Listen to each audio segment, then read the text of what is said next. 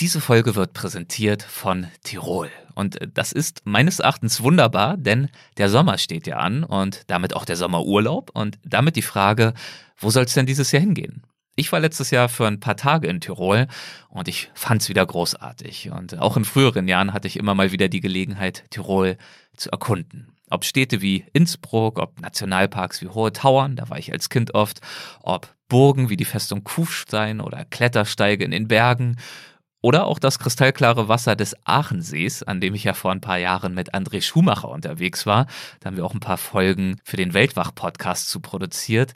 Jedenfalls jedes Mal, wenn ich bisher in Tirol war, hatte ich das Gefühl, ich hätte es gut und gern auch noch länger ausgehalten. Also ich werde jedenfalls so bald wie möglich zurückkehren und dann heißt es wandern, was das Zeug hält, Mountainbiken, Bergluft genießen, Wasserfälle bestaunen und so weiter und so fort. Und wenn das für euch auch gut klingt, dann schaut euch gern einmal auf www.tirol.at um. Dort findet ihr alle Informationen. Vielen Dank an Tirol für die Unterstützung und euch einen schönen Sommerurlaub und los geht's mit der Folge. Gestrandet in einem Flughafen in Costa Rica. Ohne Visum, ohne Geld, ohne Kreditkarte, ohne alles. Wie das passieren konnte, erzählt in dieser Folge der Reiseflops von Weltwach Steven Kearns. Ich bin Erik Lorenz, herzlich willkommen und los geht's. Mein Gast heute ist Stephen Kearns. Stephen is sitting right in front of me, and Stephen is one of the very, very best friends I have made in Los Angeles and one of the best friends I've made in the US and really one of the best friends by now, full stop. So it's really my pleasure to have you on my show, Steven. Thank you. Um, happy to be here. So, are you though? I am actually. Uh, because I, I have to tell our listeners, I think I needed to convince you a little bit to do this, right? And to revisit the traumatic experience that we are going to talk about. It's certainly my least favorite vacation. uh, yeah, it, it, definitely was uh, painful at points, but you know we got through it. It was short and painful. Yeah, yeah. Uh, it was a 24 hour or so just grueling endeavor. And this is coming from people who are pretty prepared for travel. You know, Linda's worldly and knows the credit card system. Your girlfriend? yeah, my, my girlfriend Linda's pretty worldly and knows the credit card system and how to like game airline points and all that. Whereas I've traveled a lot, so we we knew the score. We, are pretty adept at this. And you were traveling with uh, Cedric, my husband, and me. So we were four people in one group that had some experience internationally. So we were confident that we would be able to pull this one off. Yeah, and there had been a lot of planning, um, and we had this thing dialed in. It was supposed to be an amazing friend trip to Costa Rica. Yes. We wanted to hike in the jungle. We wanted to dive. It was going to be our first time to dive. We were looking forward to this for weeks and months. Yeah, so uh, especially with the diving part, you know, we had heard you and Cedric and our mutual friends who we met through you, Nancy and Brian, talking about your love for diving. Mm-hmm. And diving had been on my list of things to knock off for five to seven years. So this was it. This was confronting the ocean. We were going to do this. And you prepared. I yeah. mean, you you practiced, Linda, and you, you, you did all the theory for weeks. You mm -hmm. were ready to pass these uh, online exams and all of that. You were ready to hit the water. Yes, and and you know a little bit of deeper context here is this is at the end of my first semester teaching grad school on top of being a civil servant lawyer. So I was, you know, at wit's end. I needed relief. You needed a vacation urgently. You were really overworked in this time. Yes, and so is my girlfriend Linda because she had just started business school on top of having a full time career as a journalist. So you know, we had this guiding light at the end of the tunnel that you know, come Christmas, we're gonna do this with our friends. It's gonna be beautiful. We're gonna conquer the ocean and you know, but not without a, a, a, wonderful stop in Mexico City. Yeah, and it started pretty well in Mexico City. We had a great time. Oh, I think yeah. it was just one day, but it felt like a trip in itself. Oh yeah, so um, there was some foreshadowing that occurred in Mexico City. You know, we were in the airport in LAX, uh, which Los is Los Angeles. Yeah, Los Angeles, which is our place of departure and Linda gets us upgraded to first class. I've never flown first class internationally. It was a delight. so I'm already like feeling pretty amped. And, and she made sure you enjoy first class consciously. Oh yes. So uh, you know, never having flown first class internationally before and being a sleepy traveler, I fell asleep sitting up. To which my girlfriend Linda taps me uh, midway wake through up, the flight. Wake up! Yeah, wake up! You're not you're not enjoying first class enough. You must recline. And I'm like, why did you wake me up to have me go back to sleep? And then I, I took her advice and I reclined and I understood immediately. This and, is a different deal now. Yeah. Yeah, so this is on the flight to Mexico City. Uh, so we get there, and this is really where the first step of the, the, the, the story I'm about to tell begins. So the story is really just for people. Stay tuned. It is the mother of all travel failures, in my opinion. okay. You know, when you're going to do something, do it as a 10, right? um, so we get to Mexico City, and we land, and we're eager to have the food, and we're, you know, getting out of the, the airport, and I keep my wallet in my front pocket. I've lived in Italy. I've, you know, I've had my friends be pickpocketed. Never happened to me. We leave the airport. I realize uh, my wallet's missing. Uh, I I can't find it. It's not in the Uber. The gentleman comes back. No luck. We searched the car. It was just wasn't there. Wasn't there. So I'm like, okay, you know, whatever. I can cancel my cards. It's just a lost ID, really bureaucratic nightmare, but nothing too bad that I can't deal with right now. And Linda and I share a credit card for a couples expenses. You know, that aside, we go out, we have a wonderful day, we have great tacos, we go out to this restaurant M, which was phenomenal, and then we go out to the bars, and the four of us are having the best time. And I don't remember who said it, but they're like, what if we've peaked? What if this is already the highlight of the whole trip because it is so awesome here in Mexico City? Yeah, like we could stay here forever. Like, what if, what if this is as good as it gets? And we laughed it off, and you know, had a couple drinks, and we're like, "Huh, what a funny thought." so we wake up at 5 a.m. or so, get into the uh, the taxi or the Uber or whatever, and go to the Mexico City airport, and we fly to Costa Rica. Land know, afternoon was it ish? Yeah. yeah, yeah, early afternoon. Now, for context, for people who may not know, Erik's husband Cedric is a Chinese citizen. So he has a Chinese passport. My girlfriend Linda is a Chinese citizen, has a Chinese passport. So we're walking behind Cedric and Erik, and they get to the passport check and are let in. Mm-hmm. And then Linda and I go to the passport check, and we have this, I don't know, middle aged, somewhat rough around the edges looking woman checking us in. And, you know, she looks at my passport. I'm a U.S. citizen. No problem. She looks at Linda's passport, quickly thumbs through it, and becomes immediately irate. And irate? What does angry, that mean? Uh, upset, yeah. provoked, yeah. perhaps. Yeah. And she goes, "No, you can't come in. You have to leave now." And Linda's like, "Wait, wait, hold on, hold on. Why?" And she's like, "You you don't have a visa." And she's like, "Well, yeah, but I'm a U.S. permanent resident. I've been living in the United States since I was 16. I don't need a visa. I talked to the Costa Rican embassy about this. And you Which know, she did here in LA, where we are recording right now. By the way, there's some background noise that you may hear. She went to the embassy. She talked to them. She made sure she has all the bureaucratic requirements properly lined up. Correct. That's and what she thought. So Cedric had also been like, "Yeah, I'm a Chinese national, permanent resident in the U.S. Like that's not a thing you have to worry about." So Linda goes, "You know, I have the stamp says I'm a U.S. permanent resident. This woman becomes even angrier and is like, "We don't take the stamp. Where's your card?" Linda goes, "What card are you talking about?" She goes, "U.S. permanent resident card." Linda goes, uh, "That I've been in the U.S. since I was 16. That thing expires after one year. I, I haven't had that for m- most of my life at this point. Just the physical version of it because you you never really need it. Yeah, yeah. the U.S. Stamps your passport with all the weight and authority of the U.S government. This woman is immediately like, I am not accepting this. Cedric and Erik have now kind of circled around to what's Linda and I's left and are watching this, like confused, like what's going on.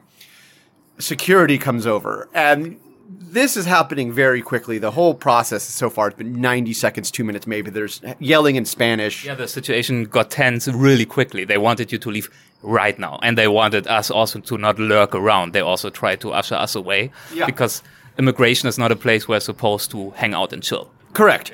So keep in mind, this is Christmas Eve. That is an important part of this. So, uh, so Christmas Eve, this is what we're doing, and I'm like, okay, where what's going on? They're like, you have to. She's getting on a flight to Mexico City right now. It's leaving in ten minutes, and I'm like, referring to Linda. yeah, Linda. And I'm like, well, well, can I join her? And they're like, no, the flight is full. And I'm like, oh, can we have a few minutes to like, coordinate plans? They're like, absolutely not. No. She's leaving right now. She's being deported. Yeah, and this conversation is happening as they're like walking Linda and I over to like what is essentially a uh, detaining room. detaining. Thank you. So no time to really plan, no time to coordinate. Still processing what's happening. Linda's gone. Just I'm gone. Just gone. And I am sitting in this detention room with this Russian, I assume Russian guy. Meanwhile, uh, Cedric and me uh, just we don't even have a chance to really talk to you guys. We just see what's happening. Hear some of the words that are being spoken from the back and from the duty free stores, like Christmas uh, Christmas carols are being uh, played, like trying to get into a festive atmosphere. And we just start to realize, wow, this trip may be over right now. It's uh, hard to believe, but based on your faces, things are not going well in these discussions. Yeah, I, I couldn't even imagine what our faces look like. But yeah, to Erik's point, you know, just five feet away, Pura Vida, and on our side, like no Vida. And So Linda's gone. Linda's gone, and I am sitting there confused. And we all are supposed to catch a small flight to Drake's Bay, which is paradise on earth for diving, as I understand it. A tiny um, domestic flight and a kind of Cessna flight, uh, airplane. Yeah. And so th- we have like an hour before that flight board. So, you know, the pressure is on. Uh, so I'm in detention. I'm like, okay, I can't get on the flight. What am I to do? And then I realize I don't have any money. I have no access to anything because I'm a Luddite, uh, you know, and I don't have a digital wallet. And your wallet has been stolen. And my physical wallet's been stolen, and Linda and I jo- joint card is in Linda's pocket. and it has dawned on me that I am screwed Yeah. and I'm becoming hungry. I have not eaten since M the night before, and I it's probably mid afternoon at this point.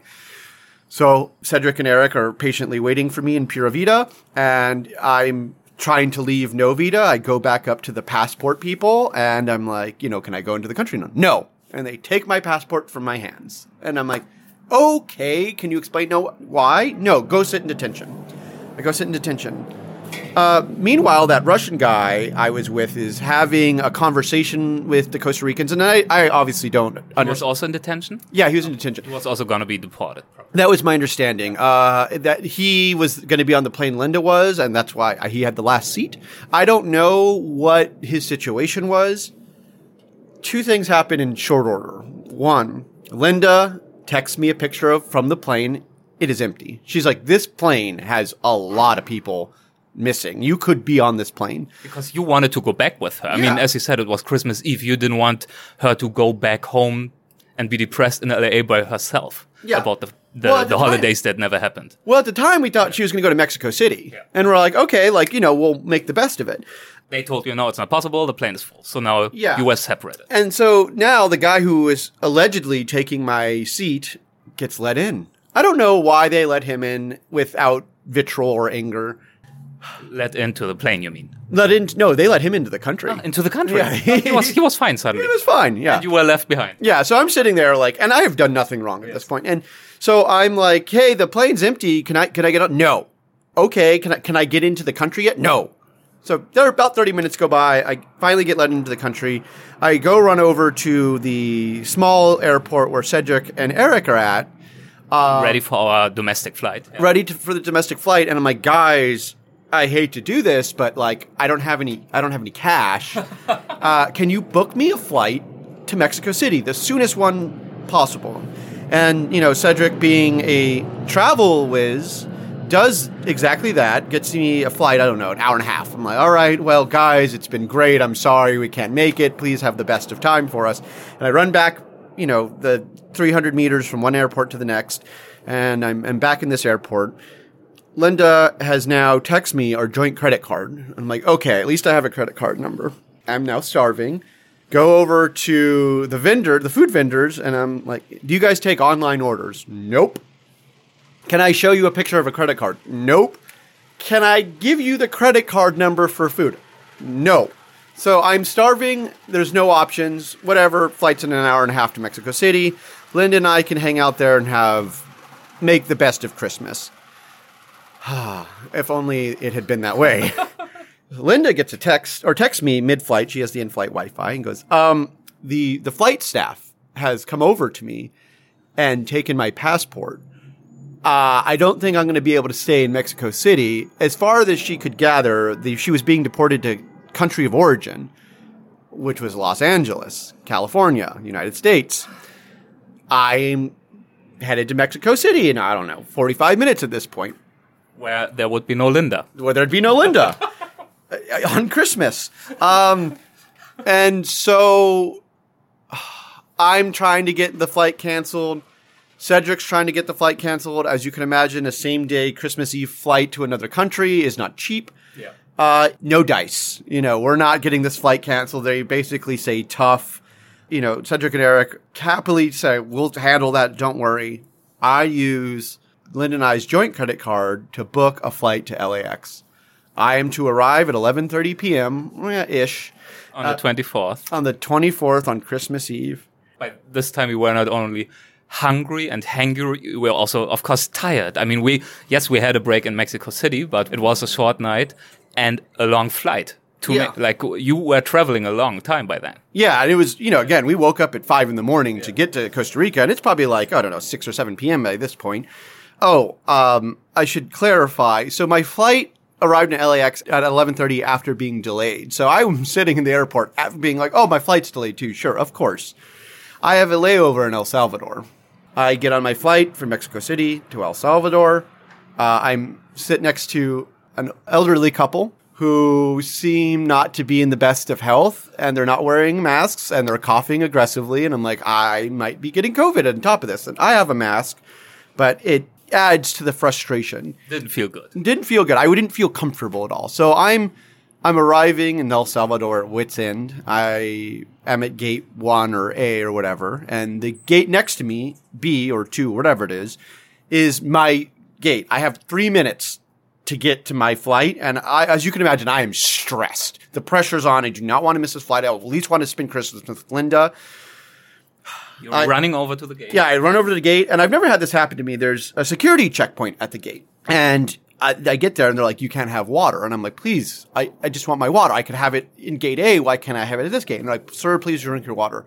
I'm like, "I don't want to chug a whole thing of water. Like, just please." And they make me chug my water, and then as I don't know if it was punishment or whatever, but they take my laptop charger. That is so weird. Your laptop charger. Yeah, so Why? I mean, that I will never know. Maybe one travels with a laptop and a laptop charger. I'm going to guess I wasn't in my best form. I was very agitated. I didn't say anything rude, but I was very short and terse. And maybe they're just like, this guy, we have power over him, you know. So I, long and short of it, end up on this plane, no laptop charger. My laptop dies. There are no in flight movies. There's no in flight entertainment. There's no in flight Wi Fi. I have only my fury to keep me company. I'm just sitting there staring at the window, reflecting now that I can decompress on all the things that have gone terribly wrong and how much I needed everything to go terribly right. That would have been nice. It would have been, I needed it, uh, frankly. And I land.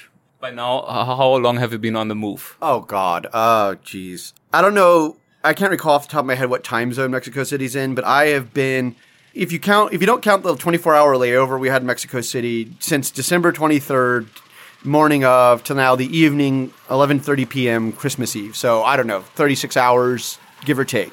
So you are probably also sweaty, stinky, just like feeling disgusting inside and out. Unshowered, sweaty, starving, angry, like bitter, you know, really trying to understand too that Linda's probably going to feel worse than me in all this. So I'm like trying to steel myself and I get off the plane and I am fairly withdrawn. I'm like stoic. I'm like hardly in my body. I meet Linda for perhaps the saddest hug of our relationship uh, At the airport? at the airport. She's she's patiently waiting, and I hug her, and I go, "Okay, it's gonna be okay. I just I just want to go home." She goes, the airline lost my luggage. Uh, yep. Okay. We figure that out. They're like, yeah, we lost it. We're uh, we're gonna get it to you. We take an Uber. Now, Linda and I live about five minutes apart in downtown Los Angeles, and we had left from my apartment. So we take the Uber to my apartment. We get out. It's eleven fifty-five Christmas Eve. It's night, like the last moment before Christmas. Get out. My lug- my luggage breaks exiting the Uber, and I'm like, you know, of course, whatever. Who cares at this point? I stride confidently into my building. Uh, our front doorman, I door this guy. Arnold looks at me and he goes, Mr. Steven. You are back already? Yeah, well, you're back. Uh, what happened? Like, A long story, Arnold. We'll tell you another time. Yeah. And so my front desk keeps an emergency set of keys that you can use to access your place should you get locked out. Uh, I live in a fourth floor apartment, and Linda and I had left our keys on my bar, knowing full well that my keys You left it where? the are both of our apartment keys on the bar in the kitchen Okay. of my uh, apartment, knowing full well we could just use the front desk keys to get into my apartment and retrieve our keys. And all we want to do at this point is go to sleep. We want the nightmare to be over. I get the keys from Arnold. Now the keys come in uh, an envelope, a manila envelope, about the size of my palm. I hit the elevator button. Elevator doors open. Now, to get to the fourth floor, you need to scan your keys into the elevator and then choose your floor number. So I, I'm preparing to take the keys out of the envelope, and I do not realize the envelope has a tear in the bottom. The keys fall out of the envelope into the elevator shaft. and in just one fluid motion, just and it's it's scarred in my brain. I can see it as clear as day when I close my eye. And I, I don't enter the elevator, and it just dings. So, I mean, this is really, you could try this a hundred times to I've- drop something and not make it hit the little gap between the elevator door and the elevator. I mean, it's a skill. It's, a, it's difficult to do. Oh, it was a bullseye. It was amazing. Like it looked like I tried and did it with the grace of a master. Yes. Like it, it just fluid just leapt from my hands and like you know synchronized dived into the the crack and which really the, the grace it didn't like you know hit the thing and ricochet Ding, just ding, ding, no. yeah it was just smooth like like life was spiting me with like elegance at this point. and I just the ele- I, the elevator dings and I just lean against the side of the wall and kind of claps Yeah. and I mean, at this point, yeah, I just I didn't have much in me, and I, I, I consider myself a person of of of great resilience. resilience and endurance, and I I have to admit I was defeated. I, I so I, I I fell to the floor, just kind of leaned against the wall and just slumped. And Arnold goes, "Mr. Steven, are you okay?" And I was like, "No, Arnold, I'm not okay." Do you have an extra key, Arnold? Like a a master key? Like a, a, an emergency, emergency key. Yeah, like you know the, the real like okay the the backup parachute from the plane is going down. He goes no. That was it. Yeah, and I was like, is there any way to get into the elevator shaft, Arnold? And he goes, oh well, we have a maintenance guy come about once a year. I don't suppose he comes on Christmas, Arnold. no, Mister Steven.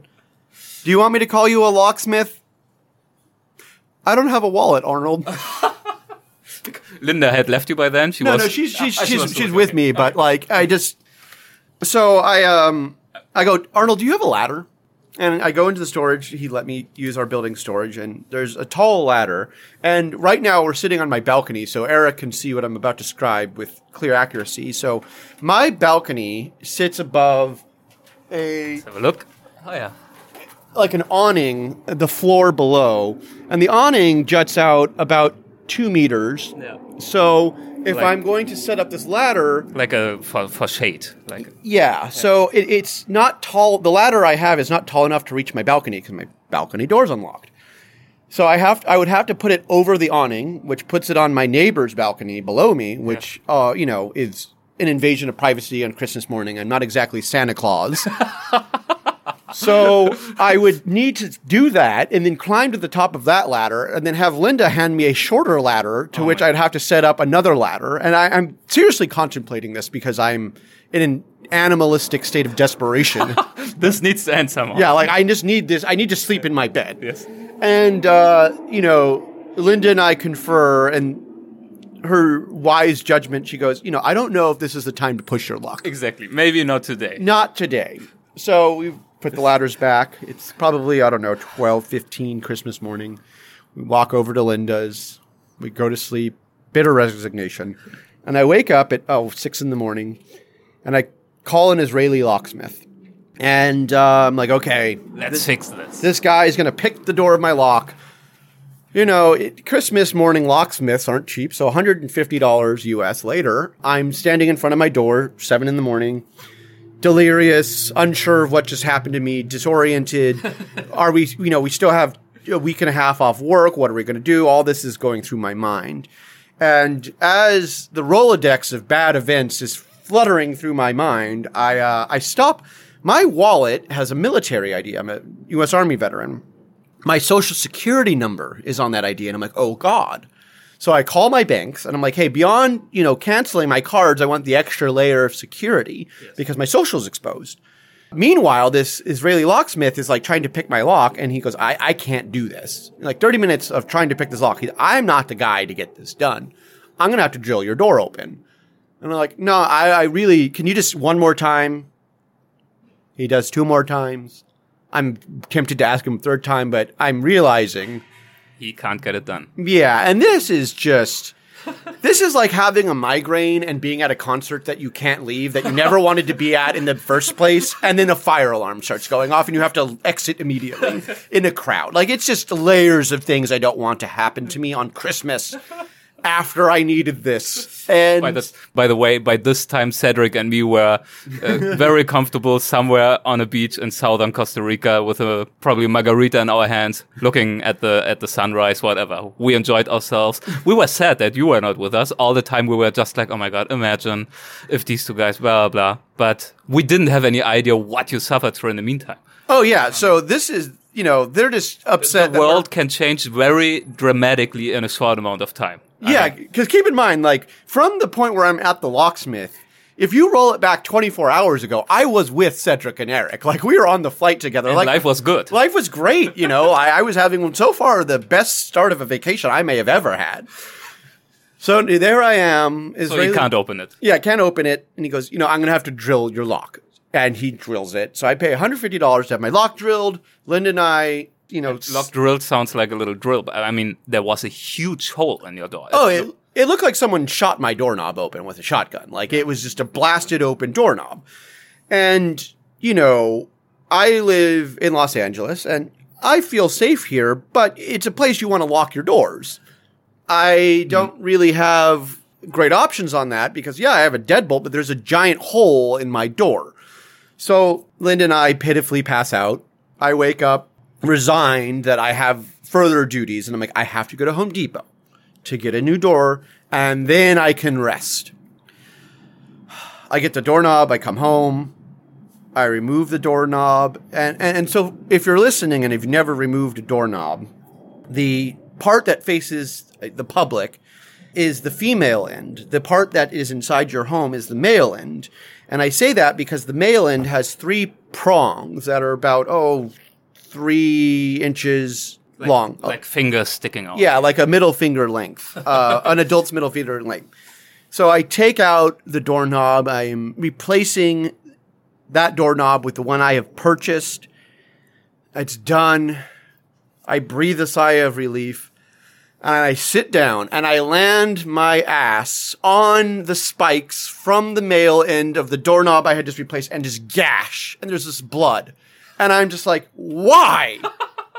what? Why? What? So you cut your ass on your old doorknob. Yeah. This is what happened. Yes, this is one continuous stream of events. Jesus fucking Christ. So and then Linda's just like, oh my god, and like you know, so she's like putting like you know, uh, rubbing alcohol on it to make sure it's clean, and then like trying to bandage it, and it's like in the curvature of the crack of my ass, which I know is a lot of detail, but like there's not an easy way to bandage this, so it's just awkward and painful and humiliating, and then the toilet starts running, and I am like, at this point. I like try and do a quick fix. It's not fixed. I, I, I think I hugged the toilet bowl. Please, Just- please. Yeah, like as it's like, you know, like if whatever curse I have been hit with, whatever god I have offended, you know, whatever it is, like I surrender. Like I am. This toilet bowl be my altar, but I am here and I, I am ready to seek for whatever forgiveness. And Linda is is looking at me and she goes, "What's what's wrong?" And I realize the weight of every fight I have ever been in, metaphorical, physical, emotional, spiritual, whatever, that I have been in since I have a memory. And they all come cascade, cascading down at me like an avalanche. And I'm like, I'm just so tired of fighting. Oh god. like, That sounds dramatic. yeah, I was just like, I'm so tired of fighting. I'm just so tired. And this toilet has beaten me. and uh, yeah, that was pretty much the end of it all. Um, Linda is like, should we try and make the most of it? Uh, this is when California was getting uncharacteristically strong rains. She's like, you know, there's nowhere to go on the coast. Maybe we could go skiing. I was like, I don't feel safe. I don't want to leave my house I don't anymore. want to leave my house. So we just, you know, did a nice staycation. And uh, the last bit of this, not one trip, but two weeks later, you know, Linda had been such a saint that I was like, I'll give winter sports a chance. So we go skiing uh, mid January. And uh, my first run up, uh, my rented snowboard, the binding had fallen off. And so I have to get the, the little sled of shame down the hill because I can't go down with one binding. And I Yeah. pay the binding cost and I get a new binding and I go up. Now it's my real first one of the day. Without the details, because that's another story for another time, I go on my first run. I hit an ice patch, fall forward, and fracture my ribs.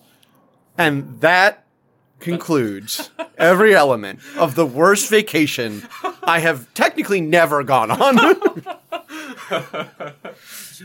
That is really. I mean, that is that is tough to beat as a series of failures. Yeah, uh, it was, I mean, You could not manufacture that. I mean, that is just unreal. That is almost unrealistic. Yeah, yeah. If, if I watched this in a movie, I'd be like, "Well, poof, no one has luck like that." We were we were pushing the envelope, but I had that luck that that time. Um, Uh, Funny because I wouldn't have considered you an unlucky person. You seem pretty well rested in yourself. You seem to have things in order in your life. You're not a chaos person. So it was kind of surprising with how much force this bad luck hit you. oh yeah, hundred percent agree. I, Out of nowhere. oh yeah, I mean, like it was you know a bolt of lightning on a clear day. yeah, to Erik's point, I've actually largely considered myself a very lucky person. Uh, you know, I've I've quipped about it many times. I've said you know I'm probably one of the luckiest people I've ever met. you know, large part because I have great friends, Erik included. And uh, this actually made me reconsider my life. I'm like, wait, was this like a, you know, one to 35 year old luck and now it's the tide is turning and I've entered middle age and like it's actually going to be a cursed part of my life and this is but a taste. Um, so, you know, this really, this, this series of blows put like an existential angst that I had to wrestle with for like a week. it was like, oh God, like, um, what do I do? Should I take chances anymore? Because I'm a pretty, you know, devil may care, let's see what happens kind of guy. You know, Erik and I were just talking about electric vehicle uh, battery uh, anxiety last night, and I was like, ah, we'll see what happens.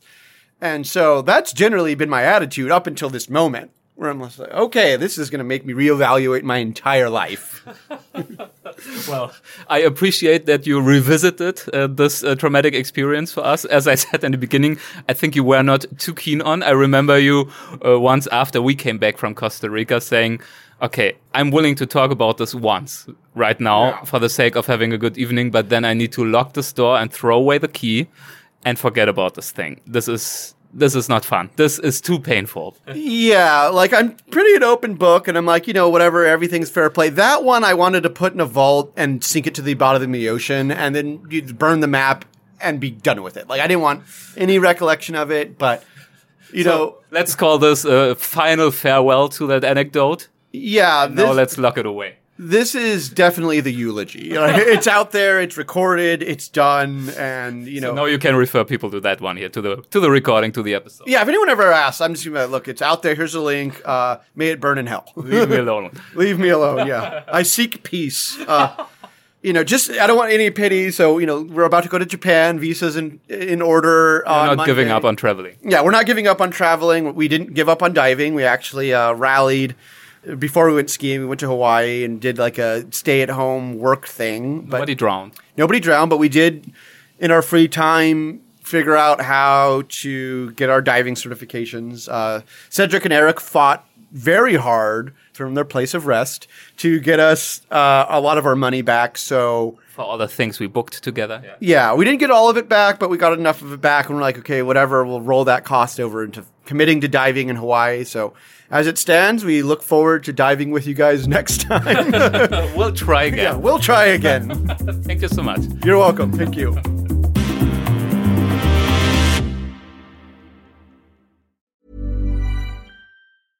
Selling a little or a lot? Shopify helps you do your thing however you cha-ching. Shopify is the global commerce platform that helps you sell at every stage of your business. From the launch your online shop stage to the first real life store stage, all the way to the did we just hit a million orders stage. Shopify is there to help you grow. Shopify helps you turn browsers into buyers with the internet's best converting checkout. 36% better on average compared to other leading commerce platforms because businesses that grow grow with Shopify. Get a $1 per month trial period at shopify.com/work. slash work. shopify.com/work. slash work.